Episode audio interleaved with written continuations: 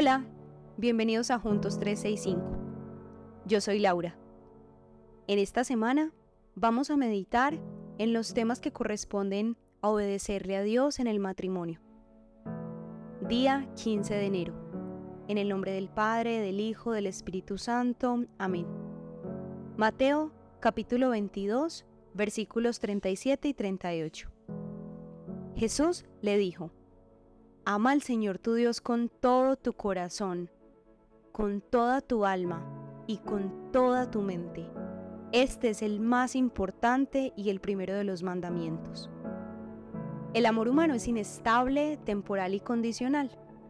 Y esto es una realidad que debemos aceptar y aprender a reconocer para poder renunciar a nuestra forma de amar que es imperfecta por un corazón manchado de pecado. El amor de Dios, por el contrario, es un amor perfecto, incondicional, eterno.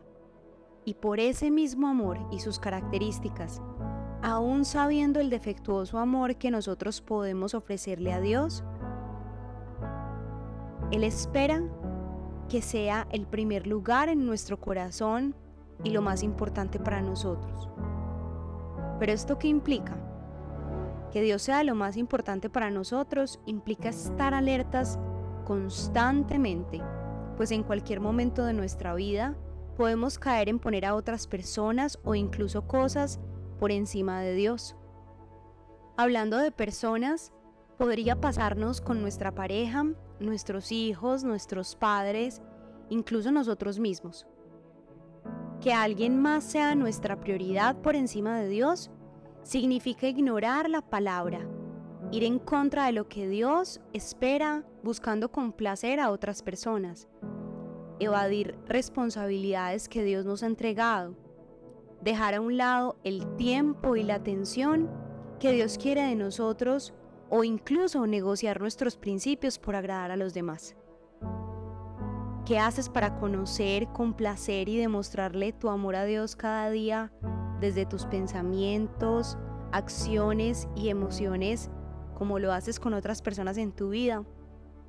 ¿Y cuáles son esas cosas que Dios ha puesto en tu corazón hacer, pero las has evadido por complacer a tu pareja? Oremos. Padre amado, Perdónanos por robarte el lugar que solo a ti pertenece en nuestra vida. Queremos conocerte de verdad para así amarte profundamente y vivir para ti. Ayúdanos a ver esas situaciones en las que nuestra pareja, nuestros hijos o padres son más importantes que tú. Y eso hace que entristezcamos tu corazón que rebosa de amor por nosotros.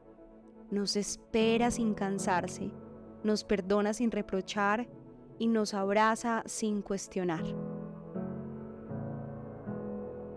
Nuestra Señora de la Leche y el Buen Parto ruega por nosotros. Virgen de la Vida, ruega por nosotros. En el nombre del Padre, del Hijo, del Espíritu Santo. Amén.